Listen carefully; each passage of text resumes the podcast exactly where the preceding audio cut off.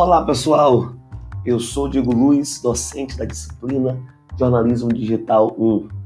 Na aula de hoje aprenderemos sobre o universo do cyberespaço. Que universo é esse?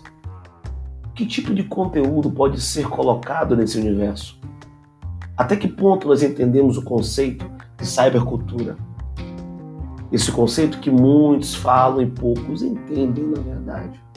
Será que tudo que nós realizamos no ambiente da internet é cybercultura? E onde é que nasce o jornalismo digital? Que tipo de conteúdo esse jornalismo trabalha? Tudo isso e muito mais aprenderemos em nossa aula. Meu convite já está feito. E aí, vamos lá?